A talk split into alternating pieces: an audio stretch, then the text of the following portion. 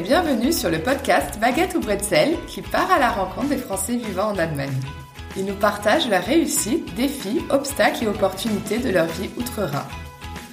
Je m'appelle Nathalie, j'ai 35 ans, je suis française et habite en Allemagne depuis maintenant 9 ans. Je vous donne rendez-vous un mercredi sur deux pour découvrir un nouveau portrait. Anne-Cécile et Audrey ont ouvert leur concept store français à Berlin en novembre dernier. La concrétisation de ce rêve, elles le doivent à une personne qui les inspire depuis leur plus jeune âge, leur grand-mère Paulette. Dans cet épisode, les deux sœurs inséparables nous racontent leur début à Berlin jusqu'à l'ouverture de cette boutique à leur image, chaleureuse et authentique. En raison de la crise sanitaire, elles ont malheureusement dû fermer temporairement et nous partagent leur frustration sans pour autant baisser les bras ni regretter leur choix. Découvrez la belle histoire de la casse Paulette. Bonne écoute Bonjour Anne-Cécile, bonjour Audrey. Bonjour. Bonjour. c'est la première fois qu'on va faire une interview euh, à trois, donc euh, voilà, ça va être une nouvelle expérience aussi pour moi. Merci beaucoup d'avoir accepté mon invitation. Bah, merci, de nous avoir invités, surtout. Avec grand plaisir. Alors, comme euh, vous êtes deux, est-ce que vous pouvez vous présenter, donc déjà nous dire où est-ce que vous habitez actuellement et d'où est-ce que vous venez en France, et puis après chacune nous dire un peu plus sur vous, votre âge, votre parcours avant de déménager en Allemagne.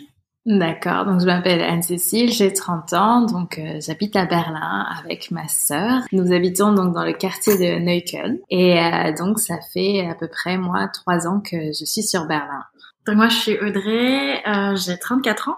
Ça fait une dizaine d'années que je suis à Berlin. J'habite toujours à Neukölln avec ma petite sœur. Euh, que je suis allée euh, chercher il y a trois ans parce que ma famille me manquait, que j'avais besoin d'avoir un, un, noyau familial euh, très proche de moi. Et avec ma petite sœur, on a tout fait ensemble. Donc voilà. Et je suis arrivée à Berlin parce que j'étais attirée par tout ce qui était start-up, etc. Quand ça a commencé il y a dix ans, je voulais aller aux États-Unis dans la Silicon Valley. Et au final, j'ai atterri dans la Silicon Alley, à Sauerberg. Et euh, ouais, je suis pas mécontente de, de cette arrivée à Berlin. Ça a toujours été un grand, grand coup de cœur pour moi. Ma ville de mon amour, quoi. Pourquoi Berlin, alors, d'ailleurs? Tu connaissais déjà avant d'y déménager? Ben, j'ai fait euh, des voyages scolaires avec euh, le lycée, je crois. Et j'étais toute petite et je suis arrivée, enfin j'étais au lycée et euh, j'ai vu le côté underground et j'ai toujours été la petite hipster qui voulait tout essayer, tout faire. Mais bon, à 16-17 ans, c'était pas vraiment très très possible euh, bah, d'aller en squat d'artistes, euh, de squatter les vernissages. Et, je me suis dit, un jour je reviendrai, j'aurai l'argent et j'aurai l'âge requis pour pouvoir tout essayer, tout faire quoi. Et voilà. Et t'as pas été déçue Non, jamais déçue. Je pense que euh, Berlin la première fois en tant que lycéenne, Berlin la deuxième fois en revenant, en ayant l'âge légal, de tout voir, tout faire. La liberté et le fait de pouvoir euh, exister sans vraiment embêter les gens, enfin de pas de pas se prendre le regard des gens parce qu'on vient d'une île, c'est quelque chose qu'on n'a pas encore évoqué, mais on vient d'une île et c'est très dur à nous de d'être différent et à Berlin tu peux être différent, personne te regarde et ça c'était vraiment important pour moi. Alors quelle île? Ah oui, l'île, l'île de la, l'île de la Réunion. C'est un secret. C'est un secret. C'est, on vient de la Réunion. Donc, euh, On précise à chaque fois parce que les gens nous demandent, même en France, chers Français, s'il vous plaît, on est, on fait partie de votre territoire. On est entre euh, Maurice et Madagascar et une très belle île avec un très joli volcan.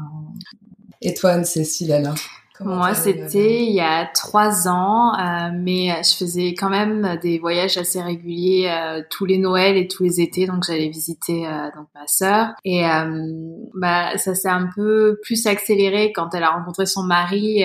donc je me suis dit bon bah ça y est, elle va elle va rester là sur Berlin, donc autant que je m'habitue à, cette nouvelle ville. Donc on va dire que ça faisait quand même cinq ou six années que je venais régulièrement sur Berlin pour Noël et, et pour les étés. Ça fait bien trois ans que je suis installée définitivement. Donc c'était vraiment pour rejoindre ta sœur. C'était vraiment pour rejoindre ma sœur parce que honnêtement, euh, Berlin, l'Allemagne, ça m'a jamais euh, vraiment attirée. Donc euh, moi, j'ai pris comme à peu près, je sais pas, 80% des Français espagnols en, deuxième langue. Et, et l'Allemagne, ça ne me disait rien. Et quand je venais visiter donc ma sœur, quand je venais visiter Audrey, j'étais toujours assez un peu agressée par cette langue en fait, de me dire mais c'est c'est tellement brutal, je je comprends pas en fait quel est son attrait pour ce pays. J'avais vraiment du mal à comprendre, mais en fait quand je suis venue l'été, j'ai compris en fait parce que je, je venais que l'hiver ah et, euh, et donc pour moi je comprenais pas le fait qu'il fasse nuit à à 16 heures tapantes déjà quand euh, quand on habite Paris ou Bordeaux, euh, c'est inconcevable. Et quand j'ai découvert Berlin, bah, Berlin pardon l'été, je me suis fait ah d'accord ok je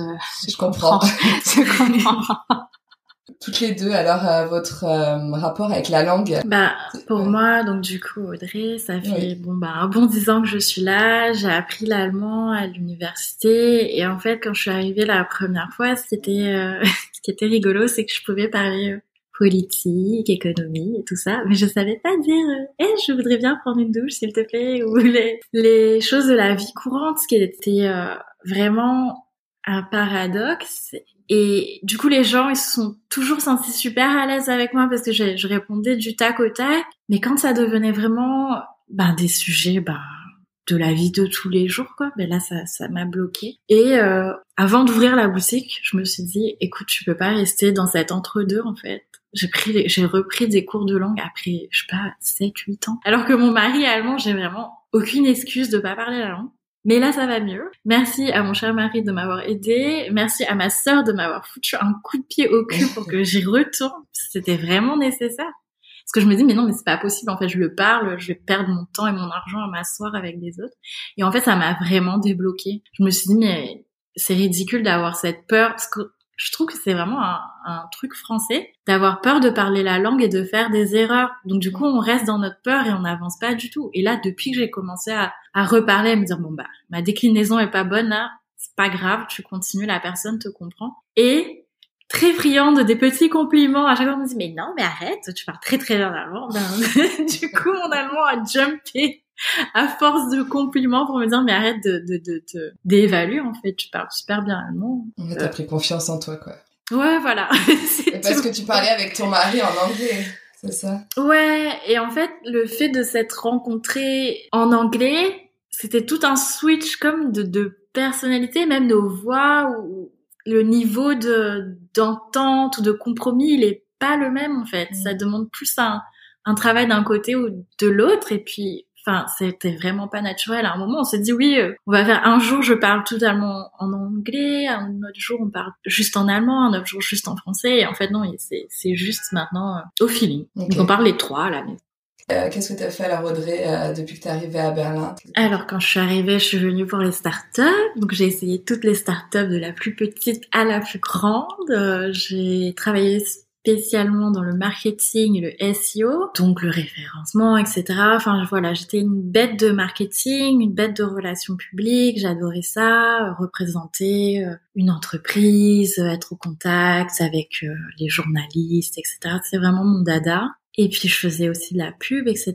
Et, mais au bout d'un moment, j'ai eu ce déclic à force de faire toutes les startups, de tout essayer, de me dire mais en fait, euh, mais je suis juste un numéro, c'est trop facile de me remplacer. C'est pas que je voulais faire euh, ma marque dans l'histoire de l'entreprise ou quoi que ce soit, mais de me dire qu'en fait, du jour au lendemain, tu peux partir comme ça ou tu peux juste en avoir marre et, les gens ils font rien pour te retenir. En fait, c'est vraiment genre un brassage, un brassage, et je me suis dit non, mais en fait là, je, je, je parle dans le vide, je voudrais faire quelque chose où je me réveille le matin et ça me plaît je veux pas parler à des ordinateurs. Donc j'ai fait ça pendant, je sais pas, 7, 8 ans. J'ai essayé Hambourg aussi, euh, au cours de ma carrière, pour me dire, bon bah écoute, Berlin c'est génial, mais allons essayer une ville d'adultes où tu gagnes bien ta vie. J'ai essayé, franchement, je gagnais bien ma vie, j'étais heureuse, mais je me suis dit, mais c'est pas Berlin. Donc j'ai fait mes deux ans à Hambourg. Je suis revenue en courant à Berlin. J'ai repris un taf marketing. 6 7 mois et puis là c'était vraiment le non stop je le veux déclic. plus le déclic de fou je me suis dit mais en fait non ça, ça rime à rien je, je veux pas cette pression sur les épaules alors qu'en fait euh, j'ai aussi une horreur des open space j'aime travailler en silence j'aime pas être dérangée c'était open space à tout va c'est normal je me suis dit mais non mais en fait je veux pas arriver à 8 heures pour profiter de 2 heures de tranquillité et repartir le soir à 20 heures je vais pas travailler 12 heures par jour euh, juste pour mes quatre heures de tranquillité. Je me dis non, c'est bon. Euh, j'ai vu, j'ai fait.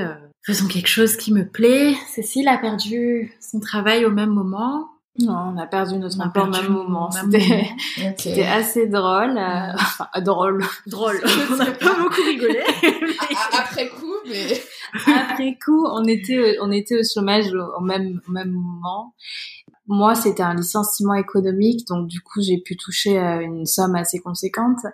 Et, euh, et, en fait, j'étais un peu à ce croisement dans ma vie où je me disais, est-ce que je fais comme 50% de mes amis, euh, je prends mon sac à dos et je vais faire le tour du monde et euh, je deviens une Instagrammeuse euh, lifestyle voyage, ou je me pose un peu et j'essaie de me trouver, est-ce que je reste sur Paris? Parce que du coup, j'étais sur Paris à cette époque-là. Est-ce que je reste sur Paris? Et on a à peu près le même parcours, Audrey et moi, on a fait la même école de commerce aussi, donc avec un an de différence. Donc c'était assez drôle parce qu'on se suivait vraiment aussi euh, dans les études.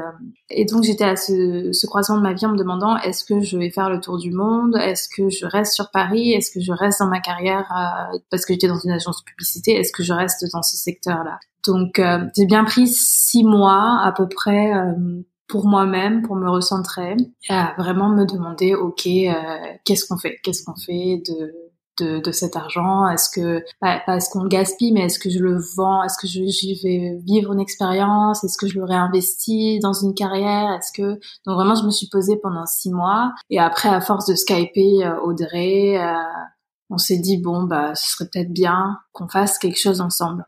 Donc euh, on a quand même euh, skypé à distance pendant à peu près six mois, un an et euh, au fur et à mesure, le projet de la Paulette est né, mais ça nous a pris énormément de temps, énormément de temps de se mettre d'accord sur euh, le concept, sur le nom, sur l'identité visuelle, sur ce qu'on allait vendre.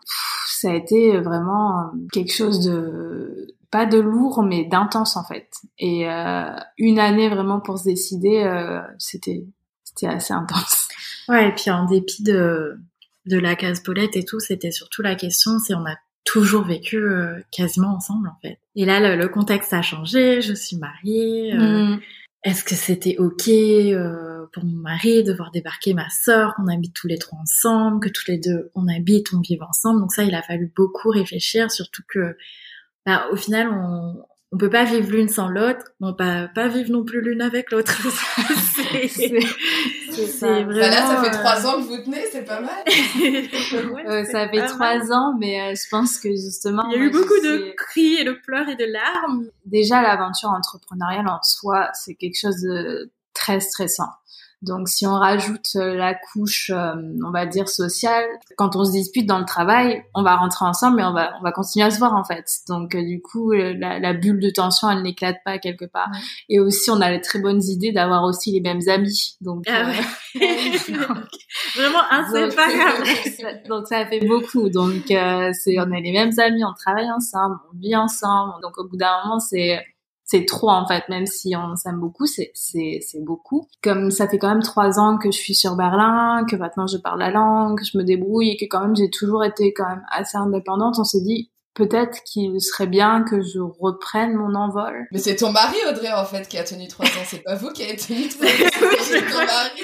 Lui, exactement c'est surtout ça. lui. Exactement ça. Qui est là, qui est le psychologue, le médiateur, euh, et qui doit nourrir deux tigresses affamées parce que on a ce truc où toutes les deux, euh, euh, on a faim en même temps, des tristes en même temps, et lui il est là au milieu et il peut pas souffler en fait, et il est toujours en train. De... Enfin, c'est c'est c'est très, c'est à la fois compliqué, mais après je me dis si je suis allée, parce que quelque part dans ma tête je me dis je suis allée la chercher un peu. Si je suis allée la chercher, c'est que c'était ça qui me manquait, c'était ce, cette dose de prise de tête où tu te dis oui mais bon euh, tu as pas le choix tu as pas le choix bah si j'avais le choix j'aurais pu la laisser à Paris et continuer ma petite vie tranquille et ça remplit le vide que pendant les dix ans que j'avais à Berlin, en fait, j'étais amie avec bah, mes collègues de travail ou des gens que je rencontrais euh, dans ma vie sociale euh, la nuit, parce que je sortais beaucoup la nuit, même le jour, enfin, juste ma vie sociale. C'était des gens qui restent pas. À Berlin, c'est très difficile de garder un, un, noyau dur, un cercle sur lequel tu peux te reposer. Et, et le fait d'avoir Cécile, je me dis, mince, si, si demain ça va pas ou euh, si demain j'ai un doute, etc. J'ai pas à chercher cette amie qui est partie euh, il y a deux semaines et qui vit sa nouvelle vie. Euh. je j'ai plus du tout le même cercle d'amis qui a 10 ans, mais bon, ça c'est c'est le cas de tout le monde dans la vie. Mais là, vraiment, les gens que j'ai rencontrés il y a 10 ans, ils sont partout dans le monde sauf à Berlin. Et ça, c'est un truc qui se renouvelle année par année, tous les étés. Tout le monde dit ah oui, je fais mon dernier été, et je m'en vais parce que l'hiver c'est dur en Allemagne, etc. Donc là, je me dis bah j'ai un noyau dur, j'ai mon mari, j'ai ma soeur et mon bébé, mon bébé qui n'est pas un enfant, hein, qui est mon entreprise, hein, soyons clairs. Et mon entreprise là, donc j'ai plus aucune raison de partir parce que Berlin c'est vraiment une ville que que j'ai vu comme vivre ma jeunesse, euh, enfin le début de l'âge adulte, je me voyais rester à Berlin, construire ma carrière et de bouger effectivement quelque part plus loin en Allemagne ou retourner en France ou autre part ailleurs. Au gré des départs en fait, je me suis dit bon bah, moi aussi je vais partir, mais au final j'arrive pas à partir. J'ai fait quelques stops à Paris, à Hambourg, à Bordeaux pour voir parce que Berlin me manque, mais Berlin c'est vraiment ma vie. Hein. vraiment, je. tu te sens comme chez toi? Oui, je me sens vraiment comme chez moi. Et toi, Cécile, après trois ans, c'est différent eh ben, Étrangement, euh, je me sens vraiment comme chez moi ici. J'aurais jamais pensé, mais euh, je me rappelle des fois, je devais retourner à Paris euh, pour euh, régler des petits soucis administratifs comme la carte vitale et et en fait, c'est la différence entre euh, Paris et Berlin, enfin déjà rien que l'espace, rien que le métro, de, de ne pas avoir euh, des tourniquets, oui, des, vrai. et, et, de se dire que les gens ne sont pas les uns sur les autres et euh, en fait cette impression qu'à Berlin on peut vraiment souffler en fait, c'est c'est pas compact euh, et aussi en fait le fait que euh, t'es vraiment libre en fait c'est ce qui me fait rire quand tu es arrivé à Berlin, c'est que tout le monde me dit euh, oui, tu verras à Berlin, euh, c'est trop bien parce que tout le monde s'en fiche. Et après six mois après, tu fais ah ouais, à Berlin en fait, euh, tout le monde s'en fiche en fait pour de vrai. Donc tu passes vraiment par ces deux étapes du genre ah c'est trop bien, tout le monde s'en fiche de toi, mais après six mois après c'est ah ouais c'est vrai, j'avais oublié que tout le monde s'en fiche de toi pour de vrai. Et je me sens honnêtement vraiment vraiment libre de ce que j'ai envie d'être, ce que j'ai envie de faire. Les gens te jugent pas. Je trouve que il y a de bonnes vibrations dans cette ville, alors qu'à Paris, c'est vraiment, euh, tu, tu, sens que les gens sont tout le temps de mauvaise humeur, qu'il y a quand même cette agressivité dans l'air, et, et qu'ici, il n'y a pas en fait. Donc euh, juste euh, changer d'atmosphère d'une ville à l'autre, ça a été pour moi très très reposant parce que je faisais quand même pas mal d'allers-retours au début et, euh, et, de me dire ouais mais en fait je me sens bien ici et des choses totalement stupides. Je me rappelle mes amis quand je voulais les revoir à Paris et ils me disaient mais qu'est-ce que tu fais? Pourquoi t'attends que le petit bonhomme soit vert pour traverser en fait? Le fameux. ça. Et, et j'étais là du genre ah oui c'est vrai, je suis à Paris, je, je peux traverser. et rien, rien que de voir ces règles en fait et de, de me dire ah, ah ouais quand même Berlin a quand même réussi un peu à me formater sur ce sur ce point-là, mais de se dire que s'il y a des règles en fait c'est c'est c'est pas juste pour t'embêter, qu'il y a des règles parce que c'est chouette des fois d'être encadré, d'arrêter de d'être cette française qui traverse n'importe comment parce que euh, on est français, on a envie d'enfreindre les règles et c'est comme ça. Et, euh, et ça m'a un peu fait du bien justement de. C'est un peu ce paradoxe berlinois. Il y a, y a des règles, mais il y en a pas trop aussi. Tu peux être ce que ce que tu veux, mais euh, attention, il faut quand même respecter les règles. Et c'est pour moi ce, ce petit paradoxe allemand, ça ça me fait un peu sourire quand je raconte ma vie à Berlin à mes, mes amis, ils me disent mais je comprends pas, t'es es là à attendre au feu rouge, euh, mais par contre euh, quand tu me racontes ce que tu fais quand tu fais la fête, c'est pas du tout la même chose. Donc euh, honnêtement oui, je me sens, c'est la première fois que que je me sens chez moi. À Paris, je me sentais pas chez moi. À, Berlin, ici, je me dis oui, je me je me sens vraiment bien ici. Donc c'est vraiment Berlin, la ville en elle-même, ou vous pensez c'est l'Allemagne oh. aussi? Je pense que c'est pour avoir testé Hambourg, pour avoir été dans d'autres villes, etc. Je pense que c'est vraiment inhérent à Berlin. À Hambourg, c'était c'était un peu plus compliqué. Je veux dire, la ville est très libre. Voilà, Ripperbahn, fête à outrance. Euh, c'est un peu le petit Pattaya euh, du nord de l'Allemagne, quoi. Et j'ai testé, et je me suis dit, mais en fait, les gens, il y a que des touristes qui vont faire la fête là. Euh, on a un accès à l'art qui est, qui est le même qu'à Berlin. On est près, pas si loin que ça de la mer. J'aurais pu m'établir à Hambourg. La ville est très bourgeoise. Et là, j'ai vraiment ressenti la différence de, de mindset, en fait, entre les Berlinois et les Allemands en général. C'est-à-dire que c'est très, très difficile d'entrer dans le cercle privé d'une personne. C'est très, très difficile de mélanger ta vie privé, dans le travail, etc. Tu demandes comment ça va et qu'as-tu fait de ton week-end, mais tu vas pas trop loin dans les détails. Les gens vont venir chez toi et tu vas vouloir euh, aller chez eux. Et en fait, non, c'est pas possible. Il faut prévenir trois semaines à l'avance parce que là, c'est pas rangé, etc. Et puis j'ai remarqué euh, à travers les yeux de mon mari en fait que les gens à, Hambourg ou dans les autres villes en fait ils ont un cercle d'amis qui, qui a été fait au niveau de l'université ou au lycée et ces gens ils continuent leur vie ensemble quoi qu'il arrive bien sûr ils rencontrent des gens il y a des amitiés qui sont plus fixes que d'autres mais il y a vraiment un, un noyau dur de, de cercles de cercle d'amitié. Et quand moi je suis arrivée à Hambourg, il avait tous ses amis avec qui il avait étudié. Moi je suis arrivée, je suis la femme d'eux. Et en fait c'était très difficile pour moi, malgré toute leur bienveillance, etc., de rentrer dans le cercle parce que mon allemand était pas parfait, que je suis timide, etc. Et puis même ça, en fait, l'intérêt n'est pas là parce que pour eux, quand bien même je suis la femme d'eux, à l'époque la copine d'eux, j'allais partir. Et les gens, ils ont mettent vraiment de très très grandes barrières mais une fois qu'on arrive à passer ces barrières, par contre, c'est pour la vie, quoi. Ça, c'est magnifique. Mais euh, oui, l'Allemagne, en Allemagne, donc Hambourg, Cologne, etc., c'est différent. C'est un respect de la règle, de l'heure, de la ponctualité, de la politesse. Et ici, tu es en Allemagne, donc tu parles allemand, tu parles pas anglais.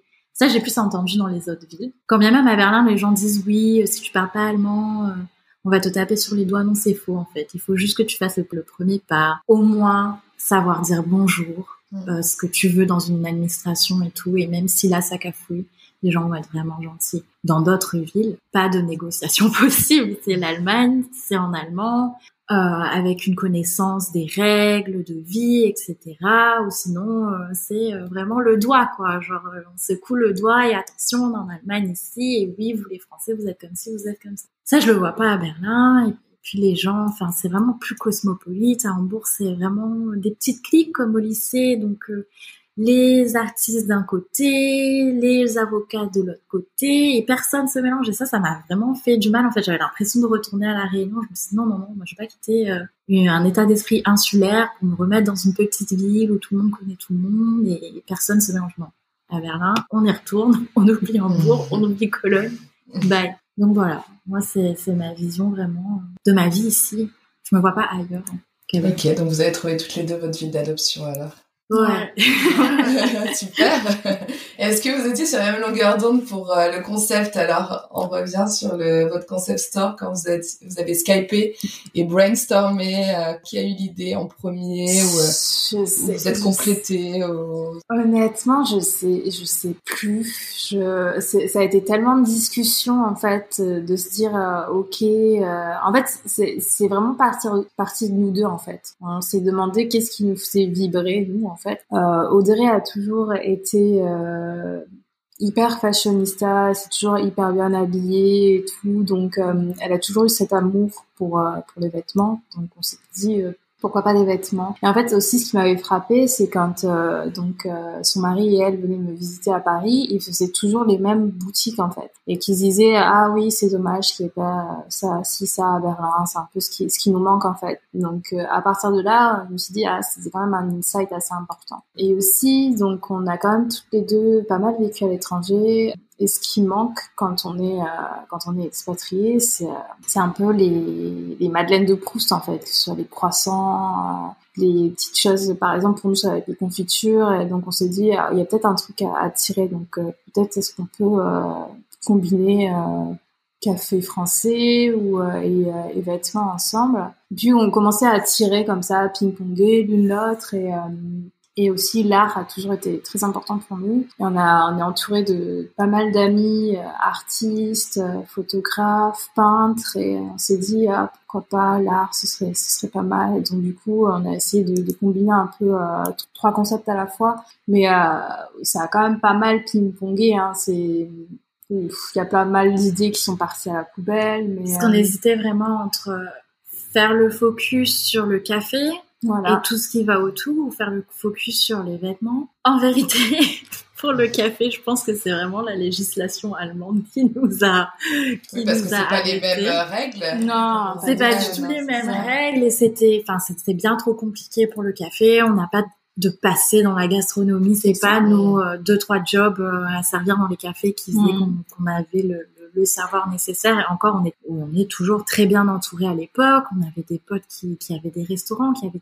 on avait tout cet écosystème autour de mm. nous, avait un pied dans tout, et nous on voulait faire aucun compromis. Donc en fait, le gros défi c'était effectivement le concept d'arriver à développer ces trois activités en même temps, mais c'était surtout de trouver euh, un lieu suffisamment grand pour accueillir les trois et qui fasse sens, trouver le bon quartier, trouver euh, la bonne cible, etc. Parce qu'à la base, on voulait se mettre donc à Berlin, il y a une rue, euh, un quartier dans la Potsdamer Strasse euh, qui commence à, enfin, qui commence, qui est vraiment super fashion, plein de grandes marques qui se sont installées là, avec l'un des plus grands concept stores, l'un des plus beaux au monde carrément. Et toutes les galeries depuis, allez, ça fait 4 ou 5 ans, se sont hâtées dans cette rue et nous on était obsédés par cette rue, mais c'est une rue dans tout Berlin. Et on a focus sur cette rue pendant, je sais pas, 8-9 mois avant de se dire mais en fait on trouve rien on va pas se bloquer dans, dans, dans l'aventure euh, juste parce qu'on trouve pas le, la bonne boutique, la bonne ambiance, etc.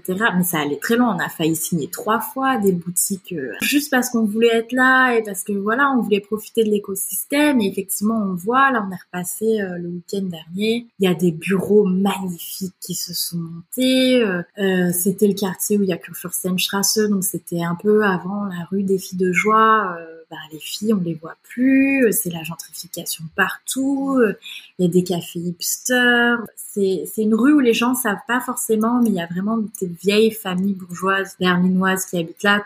Peut-être qu'on aurait dû euh, insister, mais en fait non, parce que voilà, on est arrivé à Prenzlauer Berg, un quartier pour lequel on n'avait pas beaucoup de, d'affinité et en fait on est arrivé, ça s'est très bien passé, on est tombé sur des voisins géniaux, le lieu est, merveilleux, il y a vraiment beaucoup de gens qui passent par là, il y a ça parle français mais toute la journée en fait, on a l'impression d'être d'être un petit Paris honnêtement, c'est vraiment le petit Paris, tout le monde est vraiment sapé de la tête aux pieds parce qu'à Berlin, il y a deux, deux salles, deux ambiances où, euh, bah voilà, nous on est à Neukölln et tout le monde est là, noir, Neukölln-Kreuzberg. Neukölln-Kreuzberg, donc tout le monde est là dans l'uniforme un peu Berghain, un peu euh, le style SDF de luxe, quoi. C'est horrible à dire, je déteste ces expressions, mais c'est un peu ça, avec des, des sapes de vintage, mais qui coûtent quatre fois le prix de ce que tu pourrais payer. Et après Zauerberg, on est euh, où les gens sont très bien habillés. Euh, il y a les bandeaux, les serre-têtes, les petites ballerines et tout ça. Et on s'est dit, bah nous, on n'a pas tout ça, on n'a pas quitté Paris pour se mettre dans la même ambiance. En fait, les gens sont beaucoup plus curieux, ont une ouverture d'esprit. Euh, on s'est fait ce monde nous-mêmes dans nos têtes en se disant, ça marchera jamais. Et en fait, ça va bien. Ça va bien on verra comment ça ira mieux après, euh, après cette petite pandémie. Ça fait combien de mètres carrés déjà votre euh, concept? On a 65 mètres carrés. Ouais, 65 mètres carrés, donc mm. c'est pas énorme. Parce qu'on s'est dit, on va prendre des sélections de, de, vêtements. En fait, on est dans une démarche vraiment éco-responsable. Toutes les marques qui sont dans la boutique, ça doit être en, en, en accord avec ces valeurs. On fait pas de fast fashion, on fait pas des marques de grande distribution On pousse les petits designers et ça, ça, doit être un petit showroom avec quelques pièces. On joue vraiment sur la rareté. Et puis derrière, on a une grande pièce euh, qui est destinée à être une galerie d'art et pour laquelle on fait des petits événements. On a pu faire un marché de Noël féministe qui est vraiment une opération qui nous a vraiment enchanté euh, trois semaines avant.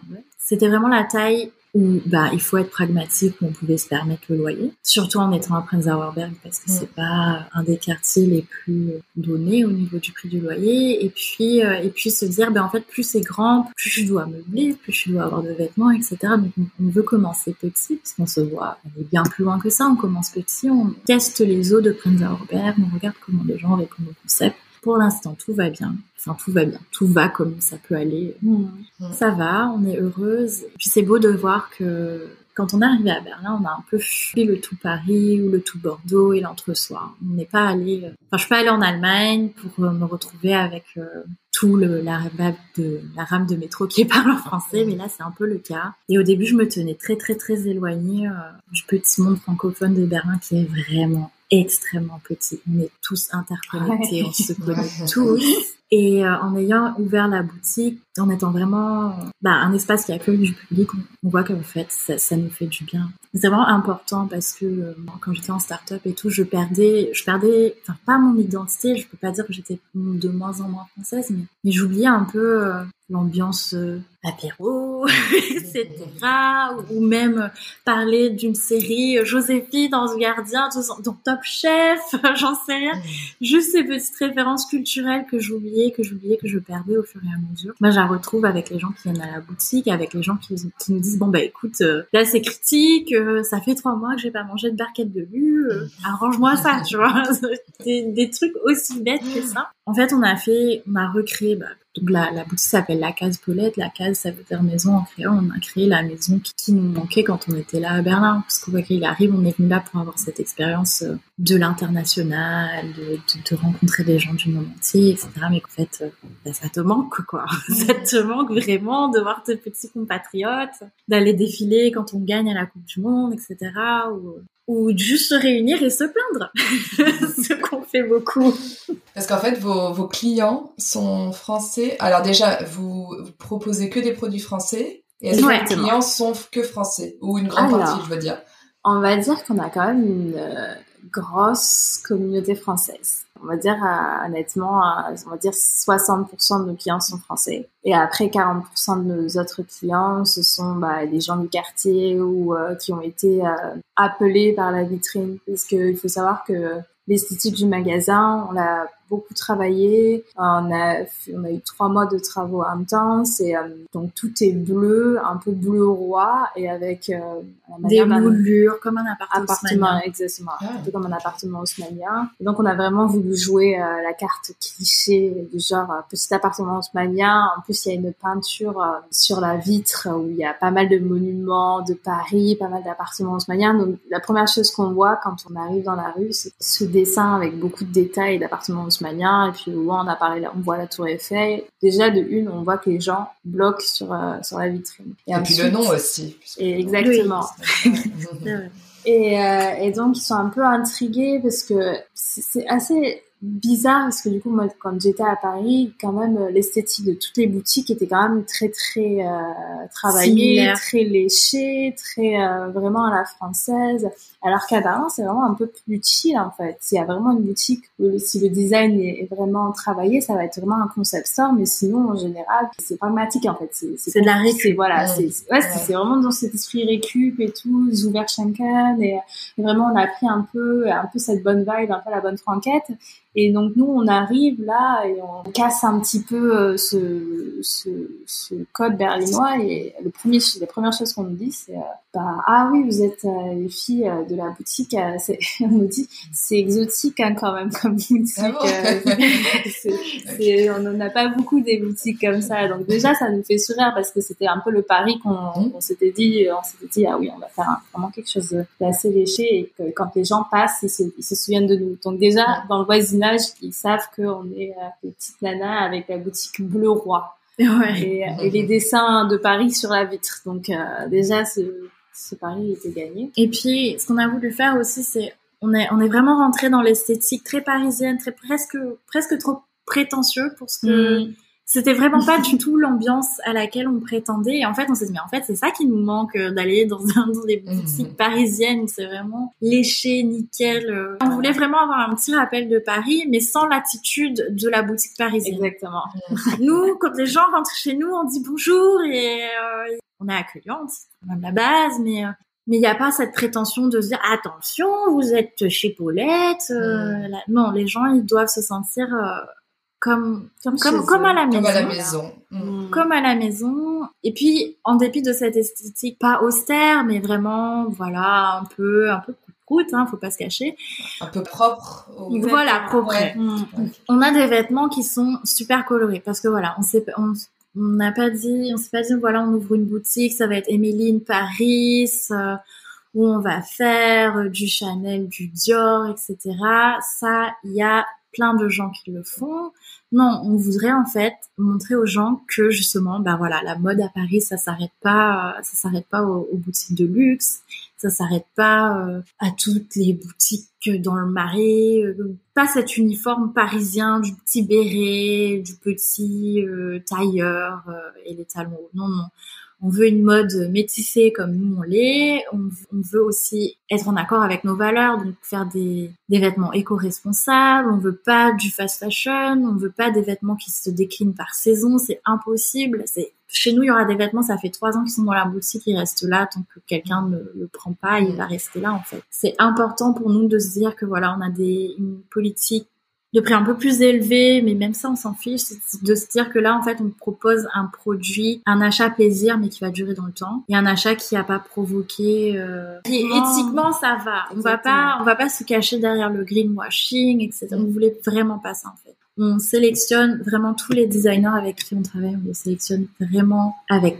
très grande attention pour être sûr que ce qu'on fait, c'est vraiment en accord avec euh, avec tout ça quand on est arrivé à Berlin, toutes les deux, enfin surtout moi, au début, je voyais tout le monde euh, vraiment dans cet uniforme tout noir, toujours tout en noir l'été, l'hiver, que, enfin l'uniforme pour aller au Bergamo club ou j'en sais rien, où les gens privilégient l'aspect pratique et l'aspect esthétique. Très bien, franchement très bien, je n'ai aucune critique à faire. Mais moi, je me suis perdue, j'ai l'impression d'avoir perdu ma féminité arrivée à Berlin.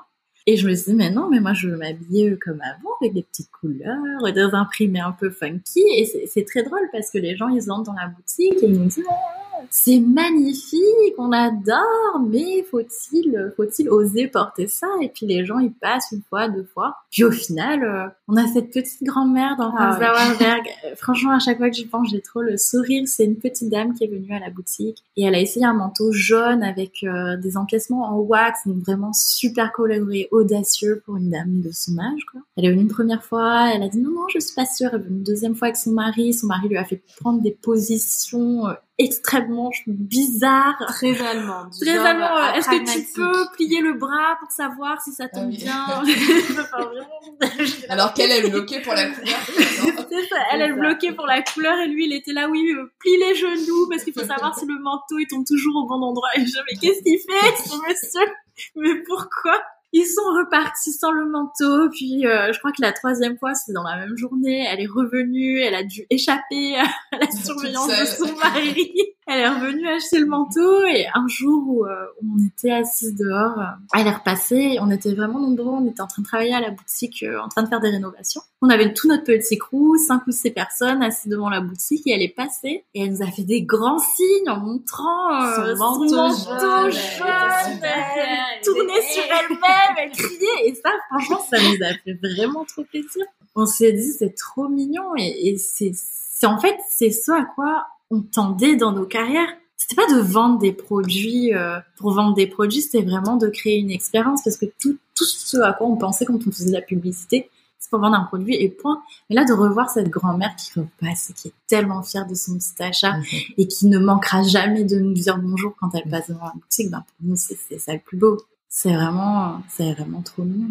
Et la case, tu l'as dit, ça veut dire donc la maison en créole. Et Paulette, alors racontez-nous euh, l'origine du, prénom Paulette. Donc, euh, bah, Paulette, c'est notre grand-mère euh, qui est âgée de 80 ans et qui est toujours vivante. Oui, s'il vous plaît.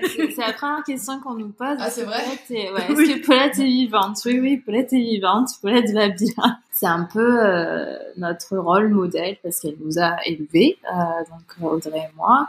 Et euh, donc Paulette était chef d'entreprise, enfin et oui était chef d'entreprise vu que maintenant elle est à la retraite et elle était chef d'entreprise d'une entreprise d'électricité.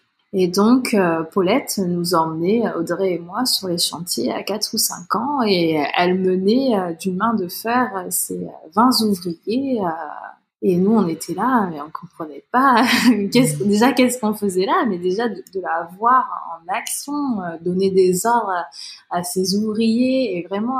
Nous-mêmes, elle allait dénuder un câble. Elle faisait tout, elle faisait tout et et c'est quand même assez impressionnant de voir donc cette femme de poigne qui est là et qui connaissait tout sur le bout des doigts sur l'électricité et, euh, et genre euh, c'est assez drôle quand on rencontre Paulette elle a une espèce de d'aura en fait elle, elle, inspire le respect hein.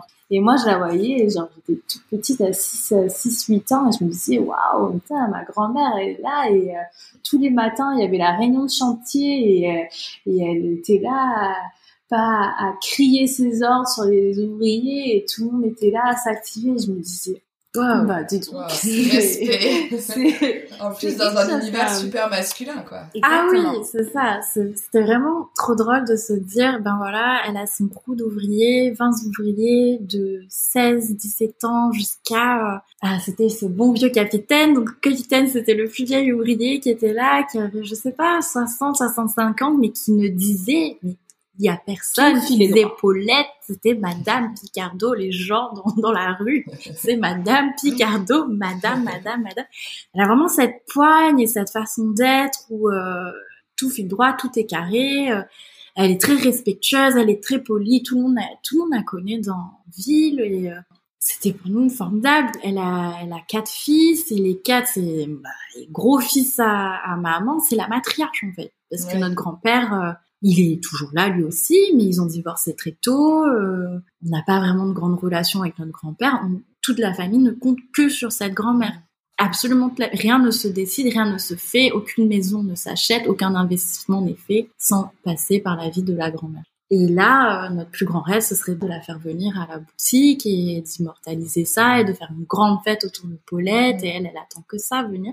Et voilà, en fait, on, s'est dit au final, aux parents qui sont toujours là, qui nous ont éduqués aussi, il hein, n'y a pas de souci, mais euh, c'est toujours Paulette chez qui on a été euh, le plus longtemps. Euh, de voir que nos parents, ils ont été très, très, très, très, très effrayés de nous voir passer euh, ben, du fait d'être employés à être entrepreneurs. Mm je vais pas dire qu'ils nous ont pas supportés, c'est vraiment faux, c'est vraiment injuste de dire ça, mais ils étaient, ils étaient effrayés. Ils étaient effrayés, ils le sont toujours. Et de voir Paulette qui est là, non mais attends, mais euh, toi t'es mariée, on sait pas si demain ton mari se lève euh, et te jette dehors, euh, il faut pas que tu dépendes d'un homme. Non, Paulette c'est le féminisme avant l'heure, je veux dire il y a 40 ans, elle n'était pas euh, sur Instagram euh, hashtag féminisme. Non, non, elle était là. Euh, elle faisait pas ça pour montrer l'exemple ou dire attendez, non, elle faisait ça pour nourrir sa famille en fait.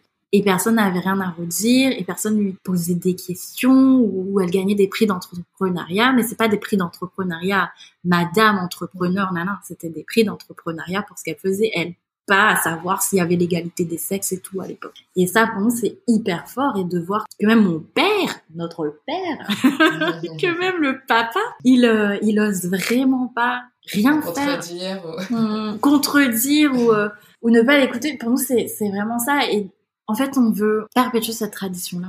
On, veut pas que ça s'oublie, on veut pas s'enfermer dans, dans des rôles qui sont dans le confort en se disant que bon bah elle elle est allée elle elle n'a pas gagné des milliers des cents, elle n'était pas milliardaire non plus, mais elle a très bien mené sa barque, on a une très jolie maison à La Réunion, euh, tout va bien, c'est génial. Mais voilà, elle a pleuré des larmes de sang comme nous, on pleure les mêmes larmes de sang à l'heure actuelle, quoi. On n'est pas là à casser du béton, c'est vrai, mais on a les mêmes angoisses et on se dit, euh, à chaque fois qu'on veut arrêter, on, nous dit, mais non, Corona, pas Corona, euh, il faut continuer. Et puis de toute façon, on n'a pas, on n'a pas vraiment ouvert. Donc voilà, et ça, c'est vraiment important pour nous. Pour nous, la question du féminisme ne s'est jamais posée puisqu'on a été éduqués dans ces valeurs. Notre maman qui est, qui est toujours là, qui est bien aussi, toujours des matriarches, des femmes fortes. Nous, on est, deux, euh, on, est deux, quoi. Oui, voilà, on est deux. J'allais dire, votre force aussi, c'est d'être deux, quoi. Ouais. Mm. Quand est-ce que c'était l'ouverture officielle de, du concept L'ouverture officielle, c'était euh, dernière semaine de novembre, je me souviendrai toujours. Et on a été ouvert, donc on a fait trois mois de travaux. On a été ouvert trois semaines top chrono. Et ensuite, donc le lockdown est tombé la, le 16 décembre, parce que le 15 décembre, c'était mon anniversaire. Donc je me souviens, je me souvenais que c'était la le dernier jour où on avait nos bouteilles de champagne en se disant, ah, ok, tout le monde avait dit qu'il n'y aurait pas un deuxième confinement mm. et euh, c'est quand même arrivé.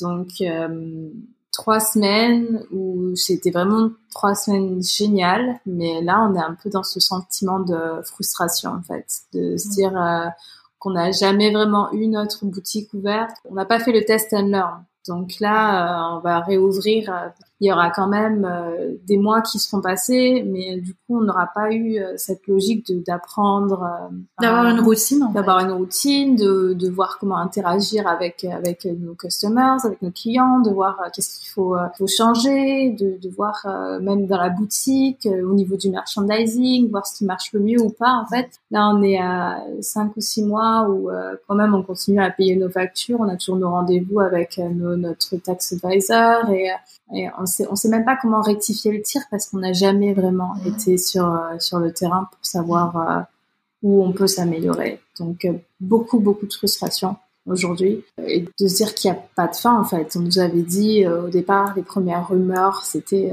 confinement à la fin du mois de enfin, après Pâques en fait et là la Pâques est passée et en fait on a l'impression de ne pas être soutenu en fait. Ce qui est chouette aussi, c'est que on, donc on est dans ce quartier de Prenzlauer Berg où euh, on s'entend très très bien avec euh, tous les commerçants. Et en fait on est tous dans la même situation de, désespoir où on a l'impression qu'on mène en bateau en fait. Ouais, que ce soit la personne qui a ouvert son magasin il y a 12 ans, qui est notre voisine, euh, notre pilier en fait dans cette dans cette rue, ou la personne qui comme nous a un café qu'il a ouvert en mars de l'an dernier on se sent tous un peu abandonnés et c'est vraiment la de ne pas avoir de perspective sur le long terme qui est, qui est vraiment frustrant. Et au début, à l'annonce du premier euh, confinement, franchement, ça nous a fait vraiment du mal. Mm. Ça a été vraiment très très compliqué pour nous de. On s'est dit que voilà, notre rêve c'est cool. Et là, en fait, toutes les deux semaines, quand ils reconduisent euh, l'étendue du confinement, on se dit mais, mais en fait ça sert à rien qu'on se presse et que toutes les deux semaines on est là avec un nouveau projet, on va faire ci, on va faire ça, on va changer la vitrine, on, va faire des super sols, on n'en sait rien. Toutes les deux semaines on est obligé de se réinventer continuellement. Et là, on est arrivé au point où, en fait, on en a marre et on n'a plus de, on n'est pas vraiment très motivé, quoi. Ce qui est aussi aussi très très frustrant en tant que commerçant, c'est que il faut savoir que les règles changent très très vite, en fait. Donc d'une semaine à l'autre, euh, la règle va changer et, euh, et quand on est face à un client, il faut être très pédagogue, en fait, de dire ah bah vous n'avez pas le bon masque, ah bah maintenant aujourd'hui vous n'avez pas le Schnell test du jour, en fait. Et nous, on est obligé d'être très carré sur ces règles et de les connaître parce que sinon, d'une SAM va passer, on va avoir des amendes. Donc du coup, nous, les règles, on est obligé de suivre vraiment toutes les directives du Sénat et d'être vraiment la personne à être ultra pédagogue et à se dire, euh, bah, excusez-moi, il faut que vous mettiez votre masque et que, bah, que la personne refuse et qu'on est obligé de faire la leçon. En fait, c'est aussi, ça nous met dans, dans un rôle pas très, euh, pas très confortable en fait, de, de, de, jouer aux gendarmes alors que cette personne à la base, elle est là juste pour venir se détendre et faire son shopping.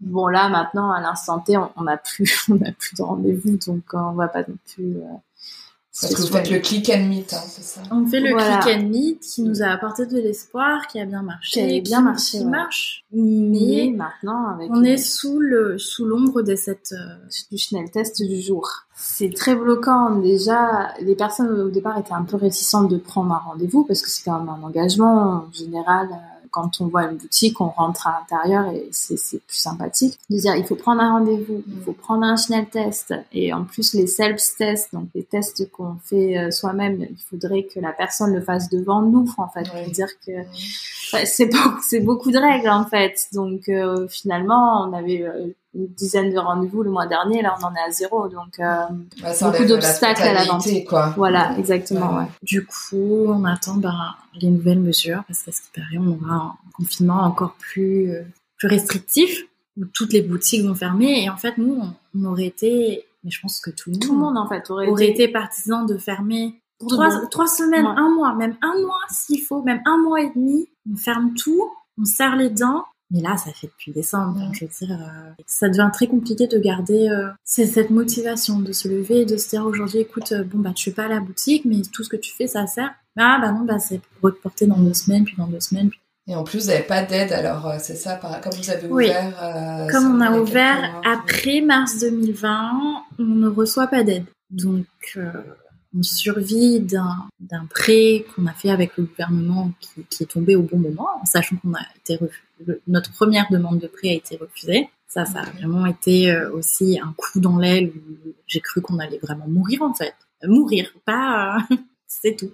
Là, voilà, on survit avec ce prêt, mais on n'aurait pas eu le prêt à l'heure actuelle. Je pense que la casse Ouais, on aurait mis clairement la, la clé sous la, porte. Sous la porte parce qu'on a vraiment aucune aucune aide et c'est assez difficile en fait. On a on doit toujours se, j'ai l'impression de se battre en fait et tout, tout, le monde est là à dire oui mais vous êtes sûr vous pouvez pas avoir des aides du gouvernement on est là non non on a tout épuisé il y a, y a rien à faire en fait c'est c'est limite qu'on qu'on soit puni quelque part d'avoir voulu ouvrir un un business en pleine pandémie. À la base, non, on n'avait on pas du tout voulu ouvrir en pleine pandémie. Ça faisait quand même deux ans qu'on travaillait sur le projet et, donc on a trouvé cette localisation et donc du coup, voilà, on s'est senti un peu un peu laissé en fait, se laisser ouais, on s'est senti un peu laissé pour c'est ça.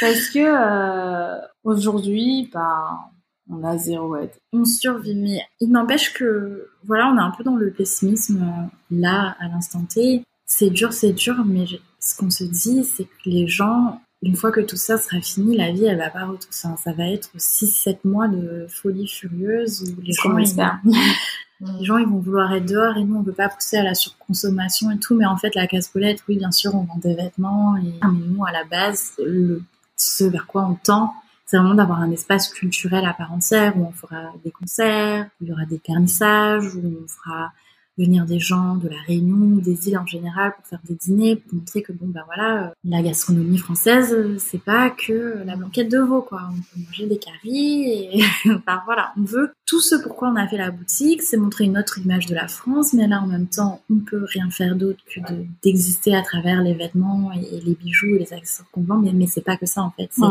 On veut pas être juste une boutique, on veut pas être juste une galerie d'art, on veut vraiment être un endroit où les gens se sentent bien. Quand un peu la France te manque, tu peux venir rester, t'asseoir avec nous. Et, puis voilà, en fait, c'était vraiment le projet quand on est étudiant, dit on devrait avoir un bar. Ben, c'est notre bar à nous. c'est ça. c'est exactement ça. Donc, euh, tout ce que j'ai envie de dire, c'est que voilà, c'est, on a eu beaucoup de péripéties jusqu'à maintenant, mais on a trouvé le courage de le faire. On va pas se baisser les bras là maintenant. Et s'il y a quelqu'un à l'heure actuelle qui nous écoute et qui se dit, oh mon dieu, moi aussi, je voudrais ouvrir ma boutique, mon café ou quoi que ce soit, c'est pas la peine de se dire, ah maintenant c'est Corona, ne le fais pas, parce que c'est tout aussi difficile de trouver du travail. Là, on est vraiment dans le dur, c'est vraiment très compliqué pour nous, mais il n'y a pas un matin où je me lève et je me dis, euh, oh mon Dieu, euh, il y a zéro regret. Même si on échoue, on fera la casse boulette 2.0 ou on trouvera autre chose. Quand vous avez eu à l'ouverture un prêt de l'État, vous avez eu aussi d'autres aides? Alors, on a, on est allé, euh, on est passé par le BABA. Moi, quand j'ai perdu mon travail, je suis allée au l'Arbeitsamt. Je leur ai expliqué mon projet. Ils ont vraiment insisté, ils ont continué à m'envoyer des offres. J'ai persisté dans mon meilleur allemand et j'ai fini par me faire accompagner à mon rendez-vous à l'Arbeitsagentur où j'ai expliqué mon projet, où ils m'ont donné la possibilité de participer à cinq jours de workshop. Pendant cinq jours, tu apprends comment faire ton business plan. Moi, le mien, il était prêt. Je suis assis avec 12 autres entrepreneurs qui vont faire, qui veulent faire des choses totalement différentes, à qui tu dois vendre le projet et deux personnes qui, en face de toi, juge de la viabilité et aussi de ta motivation. À l'issue de ce workshop, tu parles à ton coach euh, qui été épaulé pendant ces cinq jours, qui va te dire bon ben voilà, euh, sur ces cinq jours, j'ai vu que tu savais faire ça, ça, ça, et je t'attribue jusqu'à 30 heures euh, de coaching payées par le gouvernement. Ces 30 heures, on les a obtenues. Ces 30 heures de coaching nous ont permis d'avoir le prêt. Ces 30 heures de coaching nous ont permis de d'avancer réellement en fait.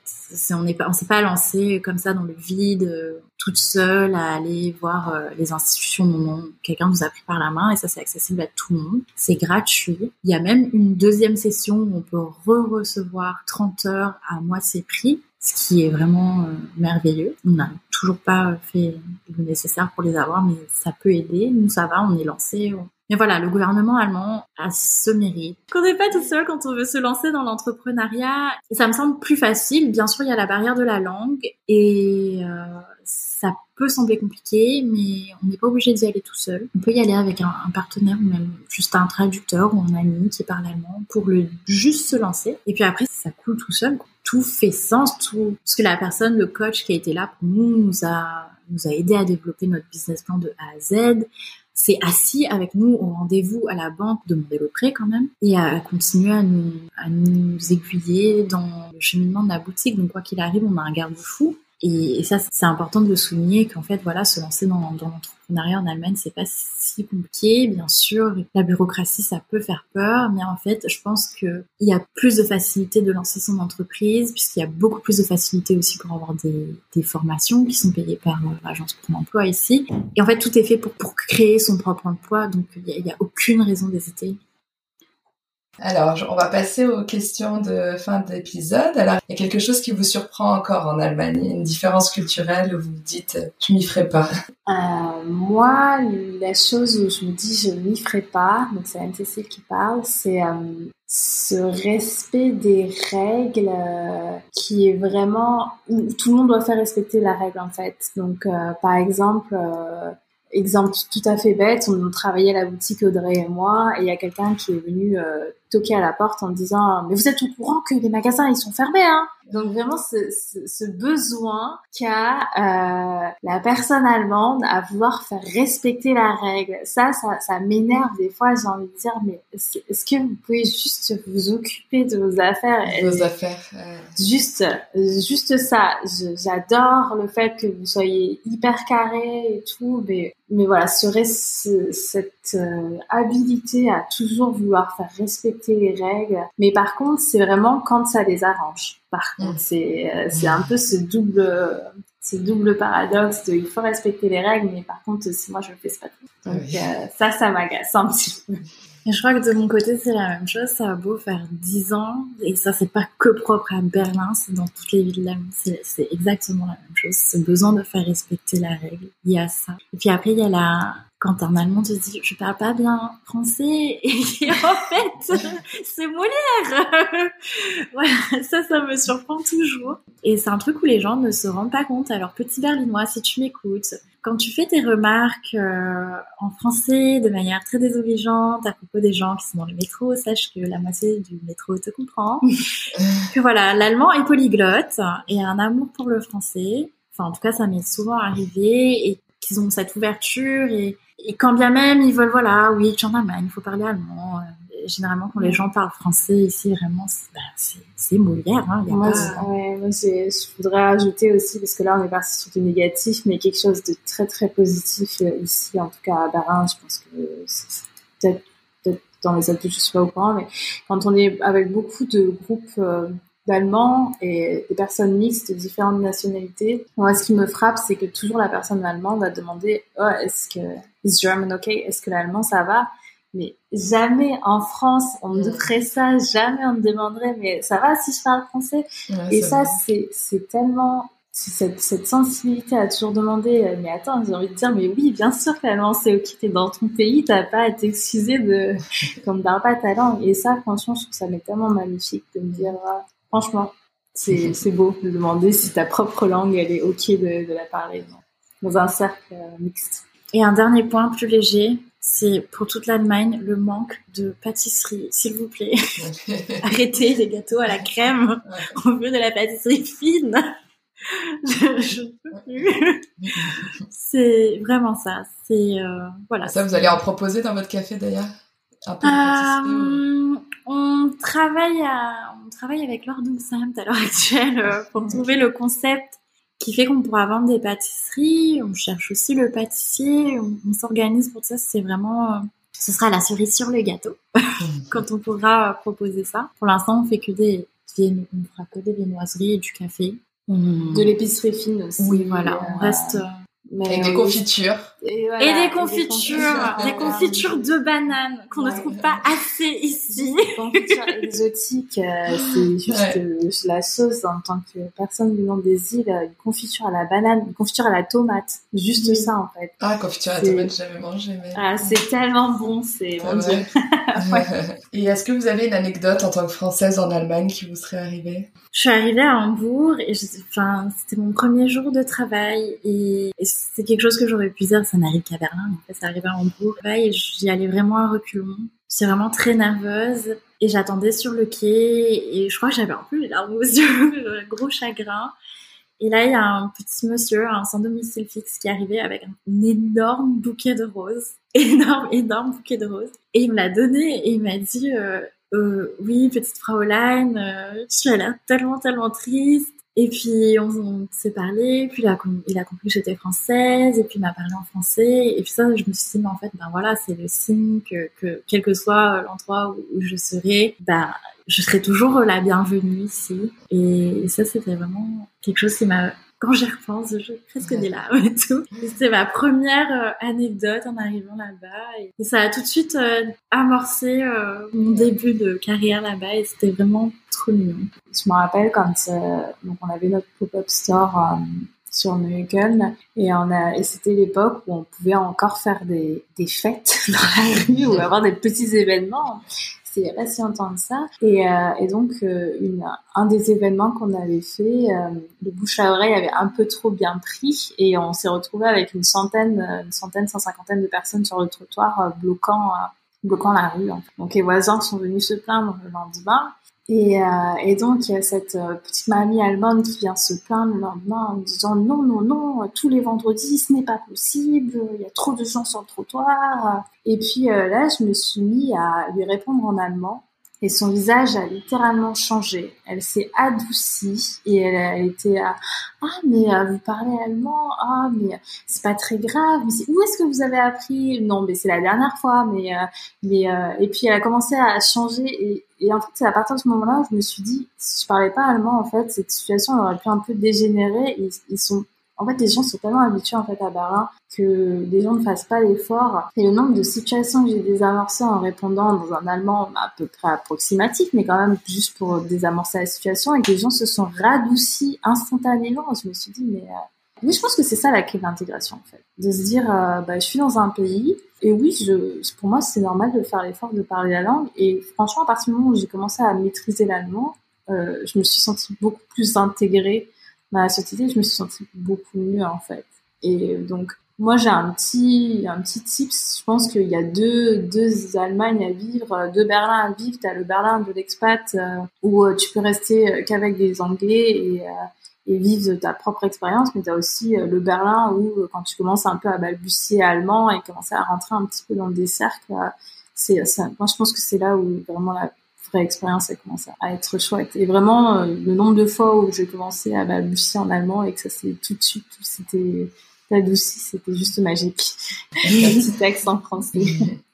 Et alors toutes les deux, est-ce que vous vous sentez plus baguette ou bretzel Baguette. Baguette. Ouais, moi, je, ouais, je pense que je plus baguette, mais euh, le bretzel commence un petit peu à faire euh, son apparition. Je, je me verrais prendre bien, de la place. À, prendre de la place. Honnêtement, je me verrais bien euh, vivre ici, avoir des enfants et que les enfants soient parfaitement bilingues français, allemand et, euh, ouais, honnêtement, baguette, mais euh, le bretzel commence à s'imposer euh, sérieusement. ok. Bah, merci beaucoup les filles. Je vous souhaite une très bonne continuation personnelle et aussi professionnelle avec la casse-poulette. Plein de succès. Merci. merci.